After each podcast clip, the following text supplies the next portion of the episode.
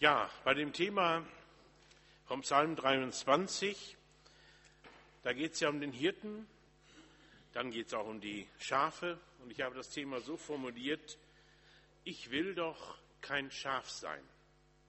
Oder doch?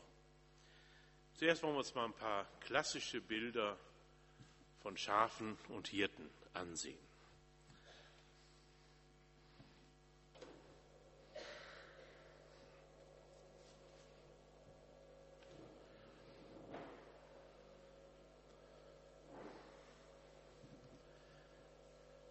Kaum ein Bild, das so häufig in der Geschichte dargestellt wurde. Der gute Hirte. Braucht man nur ins Internet gehen, da findet man Sachen, die man sich alle an die Wand hängen möchte. Oder so ein Schaf, es ist doch schon was Tolles.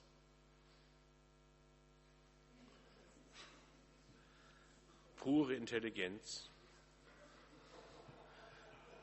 Manchmal ist gar nicht so einfach, das schwarze Schaf zu sein. Ich habe mal meiner Schwiegermutter gesagt, weißt du, die schwarzen Schafe sind meistens die nettesten. Oder schauen das Schaf. Da könnten sich andere dann eher wiederfinden.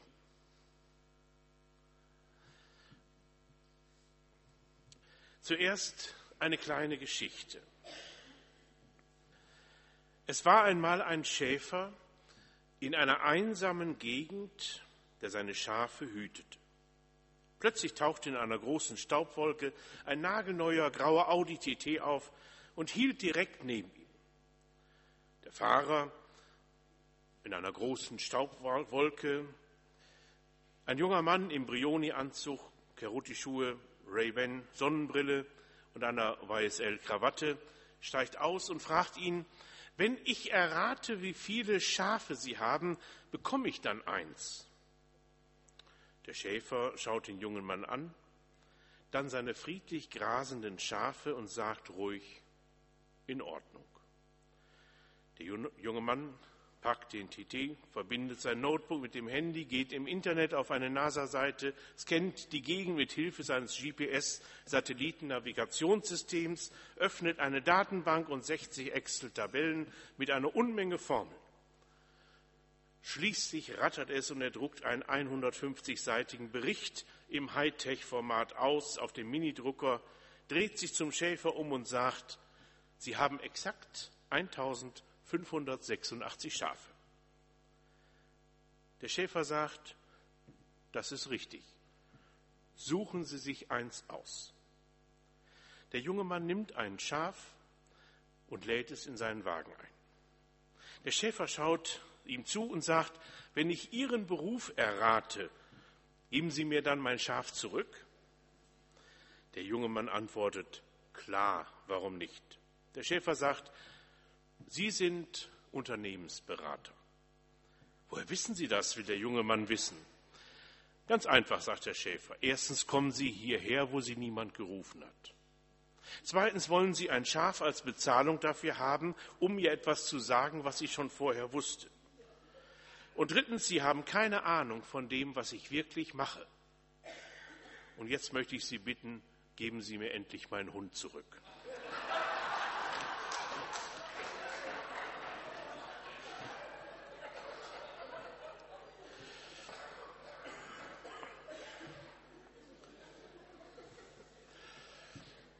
Also dieser Schafhirte, der gefällt mir.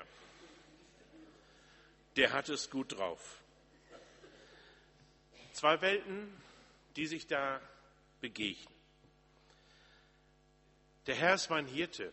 Ich möchte zuerst einmal den Psalm 23 lesen. Der Herr ist mein Hirte, mir wird nichts mangeln. Er weidet mich auf einer grünen Aue und führet mich zum frischen Wasser. Er quickt meine Seele, er führet mich auf rechter Straße um seines Namens willen. Und ob ich schon wanderte im finsteren Tal, fürchte ich kein Unglück, denn du bist bei mir. Dein Stecken und Stab trösten mich. Du bereitest vor mir einen Tisch im Angesicht meiner Feinde. Du salbest mein Haupt mit Öl und schenkest mir voll ein. Gutes und Barmherzigkeit werden mir folgen mein Leben lang. Und ich werde bleiben im Hause des Herrn immer da. Jesus selbst hat sich auf diesen Psalm bezogen. Er sagt von sich, ich bin der gute Hirte. Aber jetzt mal ehrlich, trifft das eigentlich wirklich unser Selbstverständnis? Sie haben ja wahrscheinlich eben schon bei den Bildern gedacht, wo hat er die denn her? Als ich hier gestern nach Barmstedt kam, da bin ich auf einem Bauernhof gelandet, der heißt irgendwie Höker oder so. Äh, da kann man allen möglichen Krempel kaufen. Da gab es solche Bilder zu kaufen. Ich wollte schon meine Frau überraschen. So. Das, aber ich dachte, ich weiß auch nicht so, ob das so gut kommt. Aber wenn wir mal ehrlich sind, dann ist das ja so eine Vorstellung, die bei ganz vielen Menschen da ist, von diesen Bildern her. Der Hirte, freundlich, lächelnd, langes, wallendes Haar, die Schäflein um ihn herum. Sie schauen mehr oder minder intelligent aus der Wäsche und der Hirte kümmert sich um sie, er tätschelt sie, er füttert sie. Jetzt mal noch mal ehrlich, ist das unser Lebensgefühl? Wenn wir jetzt mal absehen davon, dass der König David diesen Psalm gedichtet hat und dass er Jesus der gute Hirte ist, wenn wir mal so richtig in uns selbst hineingehen und uns fragen, wir selber, sind wir so drauf? Wenn ich zu einem sage, du Schaf, du Schafskopf, das ist aber auch ein dummes Schaf. Oder habt ihr schon den und den gesehen in der Klasse, der hat so ein Schafsgesicht? Oder man sagt von jemandem, bei uns ist das eben das schwarze Schaf in der Familie. Ich kenne eigentlich keinen Begriff, wo Schaf vorkommt, wo man sich am Ende gelobt fühlt, wenn man damit tituliert wird. Aber nun passt das ja zusammen, der Hirte und das Schaf. Es ist ein bekannter Psalm. Kaum ein Psalm ist so häufig in Melodieform, in Liedform umgedichtet worden wie dieser.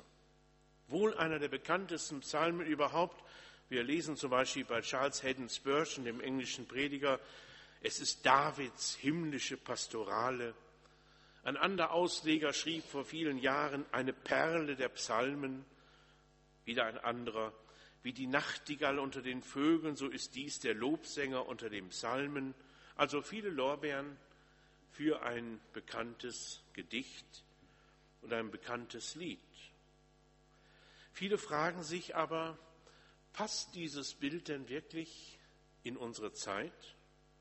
Jetzt stellen Sie sich doch mal vor, Sie treffen heute Abend oder morgen irgendeinen Nachbarn oder Arbeitskollegen oder Bekannten oder am Montag, der fragt Sie, wo warst du denn so? Ja, ich war gestern Nachmittag in der Gemeinschaft, da haben wir gelernt, dass wir alle Schafe sind. Oder überlegen Sie mal, äh, Sie hätten die Aufgabe, das, was jetzt ohne große Vorbereitung, das, was da drin steht, einem Zeitgenossen, der mitten im Leben steht, nahezubringen.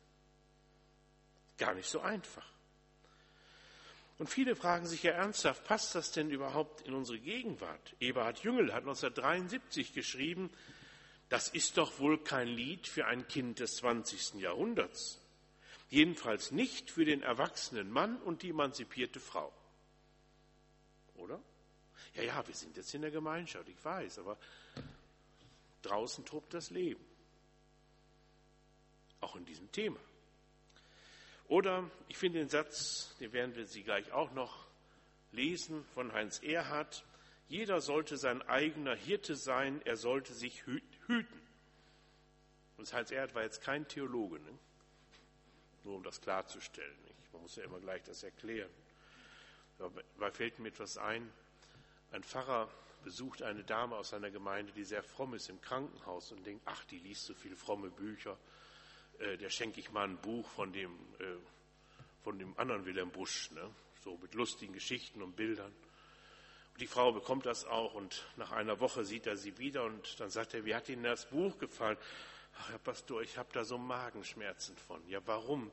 Das ist doch von diesem Prediger und ich musste immer so lachen und über Gottes Wort lacht man doch nicht. So, wir wollen uns jetzt mal ein paar Fragen ansehen. Der Herr ist mein Hirte, ein schönes altes Wort. Aber trifft dieses Wort unsere Lebenswirklichkeit im 21. Jahrhundert? Der Satz von Heinz Erhardt, jeder sollte sein eigener Hirte sein, er sollte sich hüten, da steckt ja was drin, auch an Anspruch. Und die Frage, die wir für uns, aber auch im Blick auf Zeitgenossen mal bedenken sollten, braucht ein emanzipierter Mensch jemanden, der ihn behütet. Und die Frage ist immer, können wir das jemand vermitteln? Ich glaube, Sie haben bis fünf nach vier Zeit.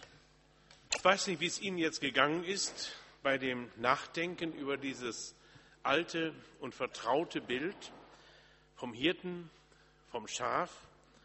Vielleicht haben Sie auch gedacht, was will der denn da jetzt eigentlich? Das ist doch so schön und das passt doch auch so, so gut. Und vielleicht haben Sie auch das Gefühl, ja, ich kann mich da ganz gut reinfinden. Ich finde es trotzdem immer wichtig, dass wir auch bekannte biblische Bilder und Vorstellungen immer wieder neu für uns überprüfen. Im Psalm 23 geht es ja darum, behütet zu sein. Nun ist das ja eine interessante Sache. Beim Wort behütet fällt mir ganz schnell der Begriff überbehütet ein. Eltern zum Beispiel, die ihre Kinder permanent behüten wollen, auch wenn die Kinder schon langsam graue Haare bekommen. Dann wird es natürlich schwierig. Ich war mal bei einer Familie, Mutter mit zwei unmündigen Kindern. Die unmündigen Kinder waren so um die 70. Dann saßen wir da, eine ganz taffe Frau, muss ich sagen. Typische Kriegerwitwe, hat ganz viel geschafft und so. Und dann unterhielten wir uns so schön und dann, ich, ich mit ihr, und dann äh, fragte der junge Mann da, der Bruder, irgendwas dazwischen. Dann sagt seine Schwester, Hans, sprich doch nicht immer dazwischen, wenn sich Mutter mit den Gästen unterhält. Ja, ja, ja, sagte Hans. Dann sagt die Mutter, Kinder, benehmt euch doch mal. Also es war eine besondere Szene, äh, die, da könnte ich noch einiges zu beifügen. Das ist, das ist zwar Realität gewesen, aber natürlich, es klingt fast wie eine Karikatur. Aber auch da möchten wir behütet werden. Sicher, in Krisenzeiten, wenn es schwierig ist. Wir wollen mal in diesem Psalm 23 hineinhören. Es beginnt wieder ein Psalm Davids. Der Herr ist mein Hirte. Hier steht wieder, wie bei den meisten Psalmen, der Gottesname, der unaussprechliche, für die Juden unaussprechliche Gottesname. Das heißt, unverwechselbar spricht David von Gott. Nicht, es wird schon ein Gott im Himmel sein, Brüder über dem Sternzelt muss ein lieber Vater wohnen, nein, sondern er spricht ganz konkret von dem einen Herrn, der sich immer wieder in der Geschichte seines Lebens und seines Volkes ihm offenbart hat.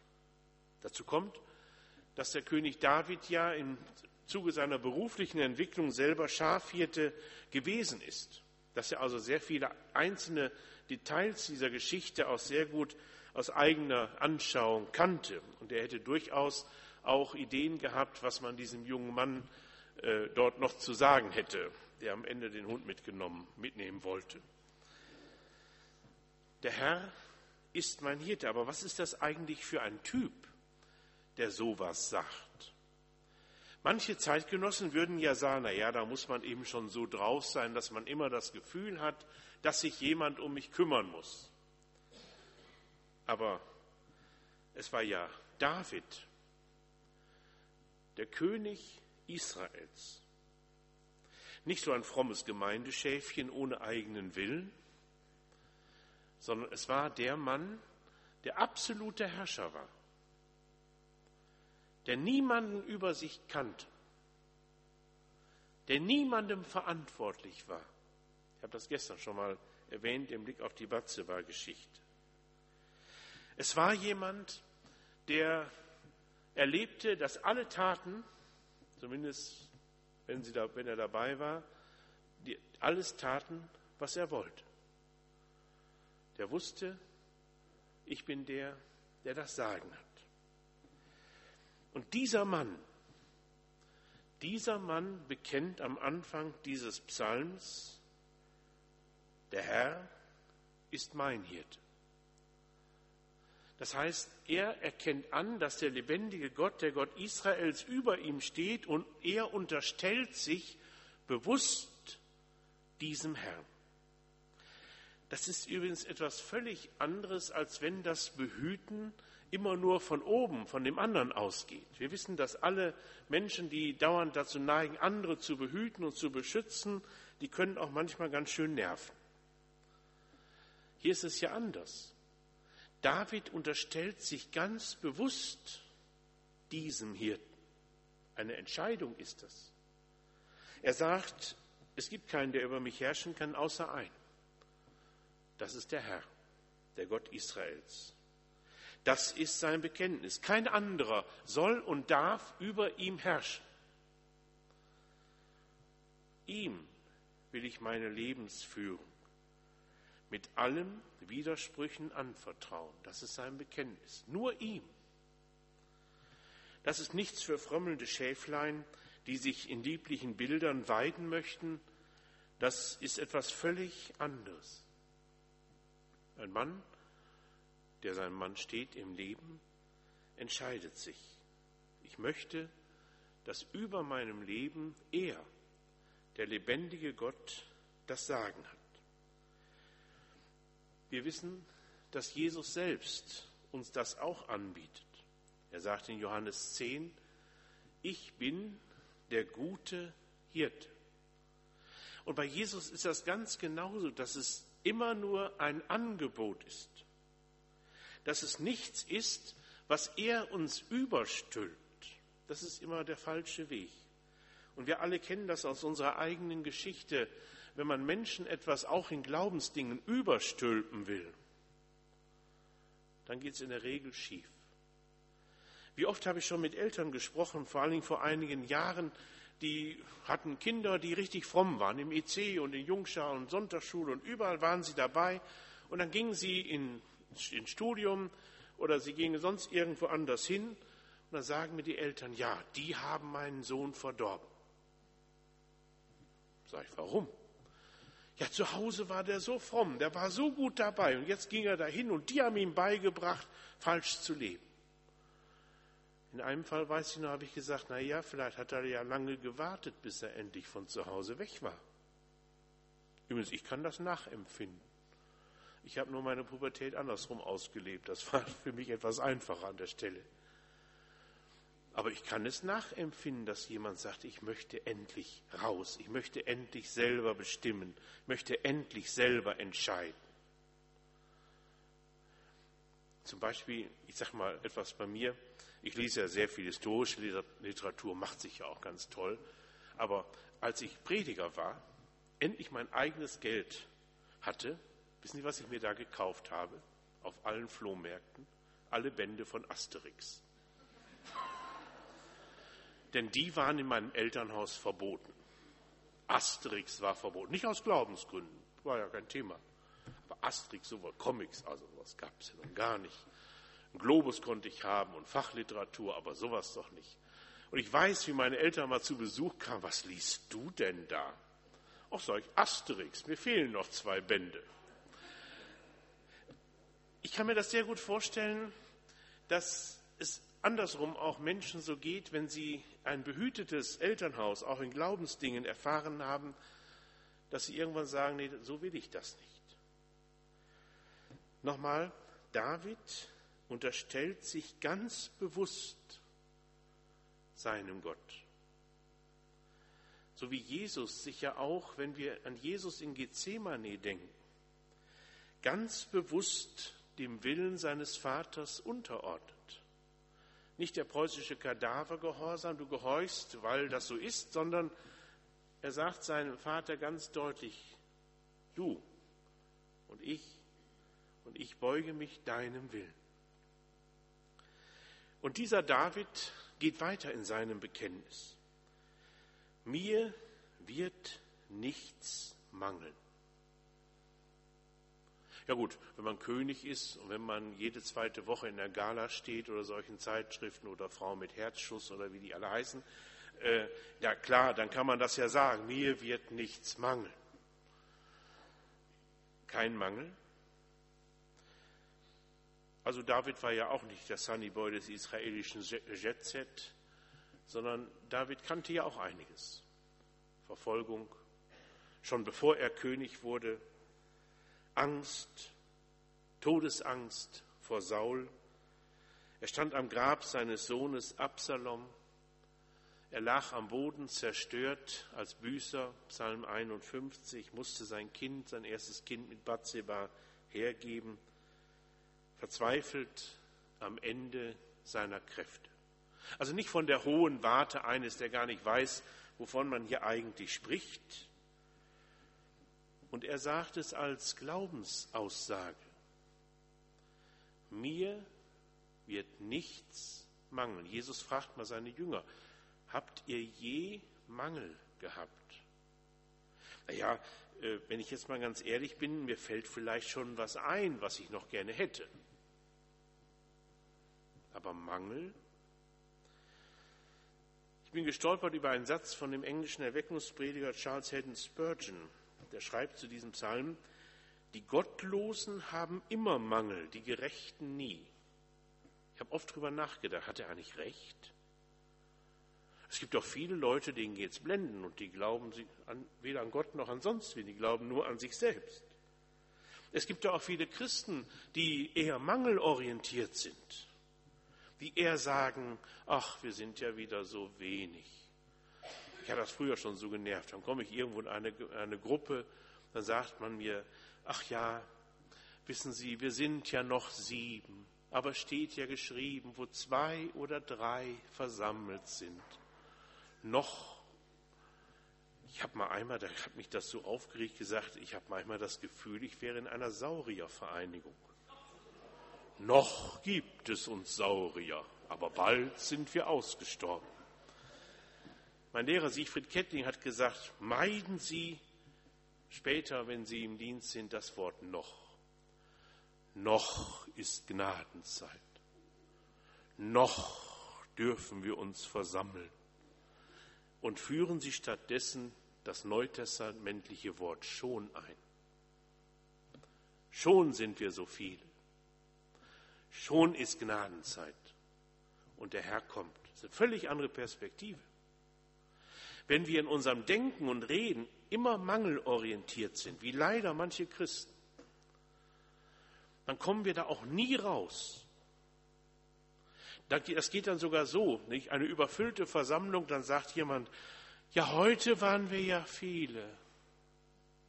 Aber wer weiß, wie es nächste Woche ist.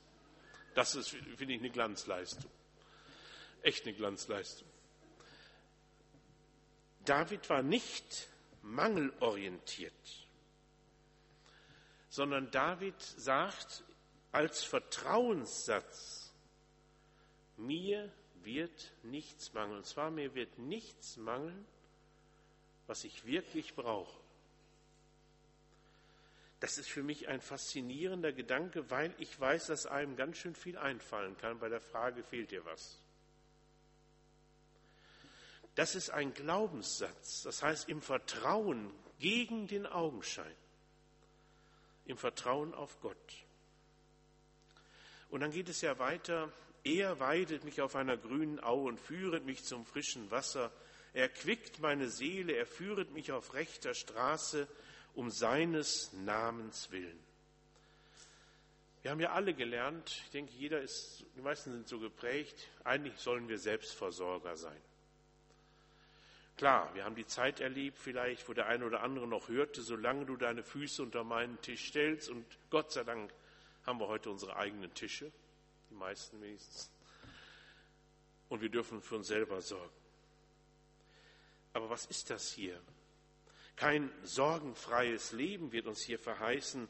Nicht das, was man manchmal hört, alles im Griff. Nein, aber Gott schenkt uns, und das sagt David hier, er schenkt uns Orte der Ruhe, Bild, wunderschöne Bilder, die grüne Aue, das frische Wasser. Er schenkt uns Augenblicke, wo er uns etwas Besonderes geben will. Hier steht das Stichwort Erquickung. Ich denke da an so eine ätzende Bergwanderung. Ganz oben ist man angekommen. Und dann kaltes Wasser zu trinken. Das ist Erquickung. Jetzt bei dem Wetter braucht man wenig Erquickung in der Richtung. Aber wenn es warm ist und heiß, man ist total ausgepowert, ja, dann brauche ich das. Und Gott bringt uns immer wieder, das das Erquicken, er bringt uns immer wieder neue Lebenskräfte. Er frischt uns von innen. Der Psalm 23 nimmt deshalb diese wunderbaren Bilder, weil sie zeigen, Gott macht sich Mühe, der hat das auf seinem Plan geschrieben, immer wieder dafür zu sorgen, dass wir Augenblicke im Leben haben, wo uns etwas geschenkt wird. Achten wir darauf?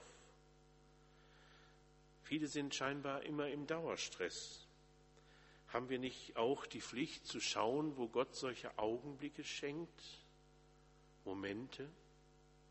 Ich komme gar nicht mehr dazu, dies oder das zu machen. Ich habe bei mir selber festgestellt, oftmals gibt es auch bei mir sowas wie Fehlplanung oder dass ich Dinge aus dem Blick verliere. Das nächste, er führet mich auf rechter Straße um seines Namens willen. Was ist die rechte Straße? Wie oft gehe ich falsche Wege? Wie oft gehe ich Wege, wo ich, wo es mir nicht gut geht und die auch anderen nicht gut tun? Immer wieder die Korrektur. Darum lesen wir die Bibel, darum gehen wir in Gottesdienste, haben wir Bibelstunde, Hauskreise, Gespräche und lesen damit wir immer wieder neu herausgefordert werden, auch in unserem persönlichen Leben die richtige Straße zu gehen. Die Straße, die Gott lobt, die Straße, die immer wieder neu von ihm geprägt ist. Falsche Wege sind gefährlich.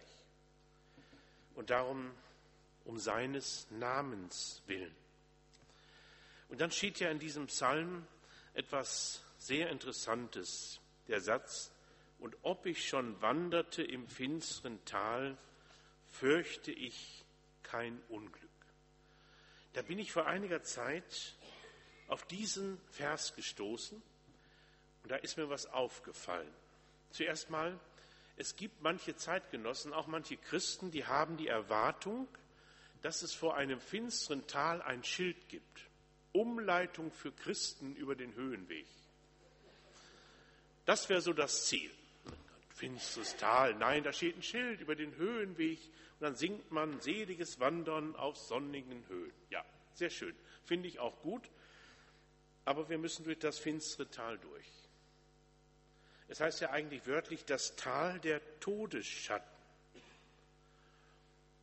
Und dann bin ich vor einiger Zeit auf etwas gestoßen, da steht nämlich, und ob ich schon wanderte. Hm, was heißt das? Wandern heißt unterwegs sein.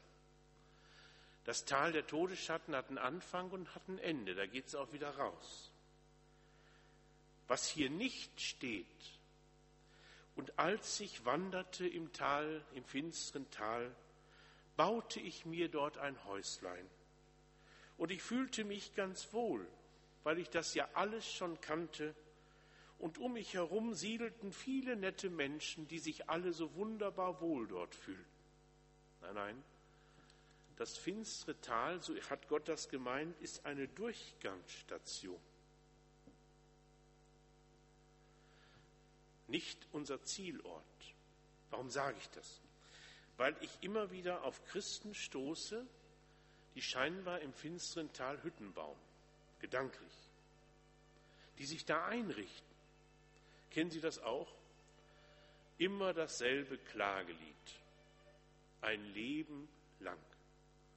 Kennen Sie das auch, dass Menschen eigentlich auch gar nicht so raus wollen aus ihrer Dauerklage? Das heißt mal in der Geschichte, äh, wo es um den Kindermord von Bethlehem geht, da steht der Satz aus dem Alten Testament, Rahel weint um ihre Kinder und will sich nicht trösten lassen. Da bin ich mal drauf gestoßen.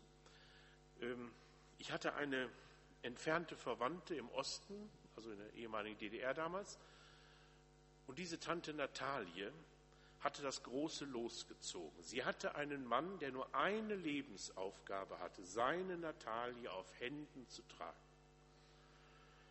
Also wenn Sie zu Besuch waren, Talla, sitzt du auch recht? Ist es dir warm oder zu kalt? Talla, soll ich dir was zu trinken bringen? Noch ein Tässchen? Also es ging mir so auf den Keks, ich glaube das gar nicht. Aber sie badete darin. Der Mann hatte seine Lebensaufgabe gefunden. Ihr lieben Männer, hört zu. Das ist ein leuchtendes Vorbild. Fragt sich nur wofür. Und jetzt passierte es, dass dieser Mann starb. Es war ja noch DDR. Ich war auch noch nie da. Wir konnten da nicht so ohne weiteres hin. Und dann schrieb sie uns. Sie verbrachte jeden Tag auf dem Friedhof im Tal der Todesschatten, bei gutem Wetter von morgens neun mit Mittagspause bis abends. Ihre Briefe begannen immer so, geliebt, beweint, unvergessen. Jahre. Jetzt habe ich mir überlegt, nee, das geht ja nicht so weiter. Dann kannte, wusste ich, einer unserer Barnauer Brüder von Unterweissach ist in dem Ort Prediger in der Gemeinschaft. Ich habe ihm einen langen Brief geschrieben, der kannte mich gar nicht. Und dann habe ich ihm geschrieben, hör mal, ich habe da so eine Tante, die sitzt den ganzen Tag auf dem sowieso Friedhof und heult. Jetzt stellen Sie sich die Szene vor. Die sitzt auf der Bank vom Grab ihres Gotthard, so hieß der auch noch. Plötzlich kommt von hinten eine Hand auf ihre Schulter. Frau Demmler, schöne Grüße von ihrem Neffen Michael. Die hat sich zu Tode erschrocken, fast wäre sie erlöst gewesen. Dann hat er sich neben, ich bin ihm heute noch dankbar, dann setzt er sich neben mir, neben sie, und dann sagt er zu ihr, meinen Sie eigentlich, der Herr Jesus will das, dass Sie hier so Ihre Zeit verplempern? Und er hat es geschafft, mit Psalm 23 unter anderem, sie zu einem nützlichen Glied der Gesellschaft zu machen, auch geistlich wieder. Rauszuführen aus der Trauer. Sie musste umziehen aus der Hütte im Tal des Todesschatten. Sie hatte sich so köstlich da eingerichtet, war auch ganz einsam da. Hat sie die Gemeinschaft mitgenommen, hat ihr Aufgaben gegeben und sie hatte noch erfüllte Jahre. Natürlich darf man trauern, aber es gibt auch den Punkt, wo man die Trauer getrost in Gottes Hände legen darf. Das macht der eine früher, der andere später, das ist unterschiedlich. Aber ich bin diesem Mann heute noch dankbar, dass der das gemacht hat. Der hätte auch sagen können, so ein Quatsch, was soll ich da auf Friedhof laufen, alte Frauen ansprechen, aber er hat das gemacht.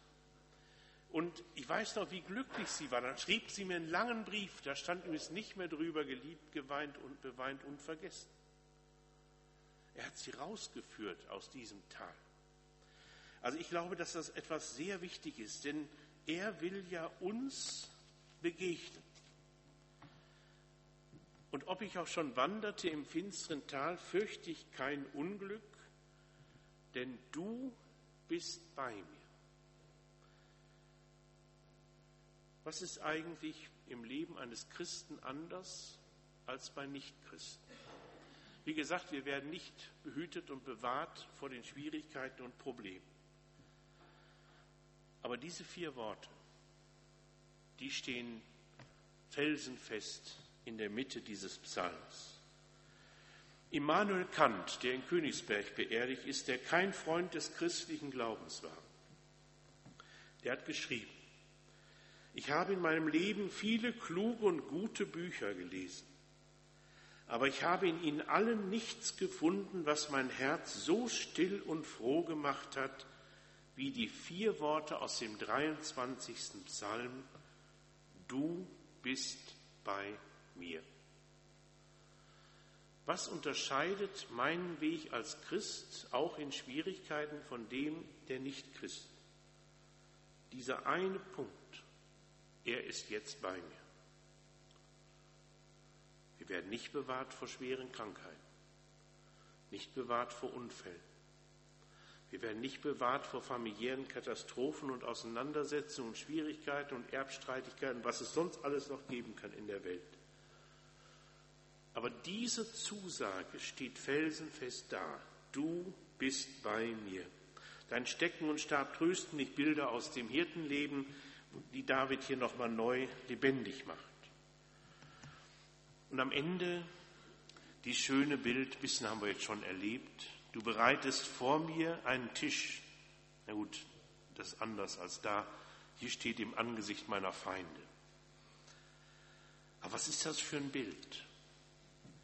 Gott bereitet uns einen Tisch. David wusste, was er sagte. Er hatte ja Feinde genug, bis in seine eigenen äh, Bekanntschaften hinein. Und ich habe das eben aufgezählt. Für mich ist da eine, etwas herausgekommen, was ganz gewaltig ist. Wir sind Gäste unseres Gottes. Haben Sie schon mal darüber nachgedacht? Gott ist der Gastgeber meines Lebens. Ist das nicht toll, eingeladen zu werden? Wir haben in unserer Gemeinschaft in Lübeck im Moment das große Geschenk seit einiger Zeit, dass sehr viele Studenten und junge Leute zu uns kommen. Die fühlen sich auch wohl. Und schon vor einem Jahr passierte das, dass die Studenten, dass am Sonntag jemand sagte, du könnte ich nachher was sagen, sag ich bitte. Und dann sagte sie, ja, wir fühlen uns hier in der Gemeinde sehr wohl, aber wir haben ein Problem. Wir kennen viele von den Älteren nicht. Wir schlagen vor, sagte sie, dass immer zwei, drei von uns eine Liste aushängen und dann laden wir zwei bis sechs Senioren zum Abendessen ein. Eine ganz tolle Aktion. Ich bin dann dafür noch zu jung, aber äh, ab 60, ja gut.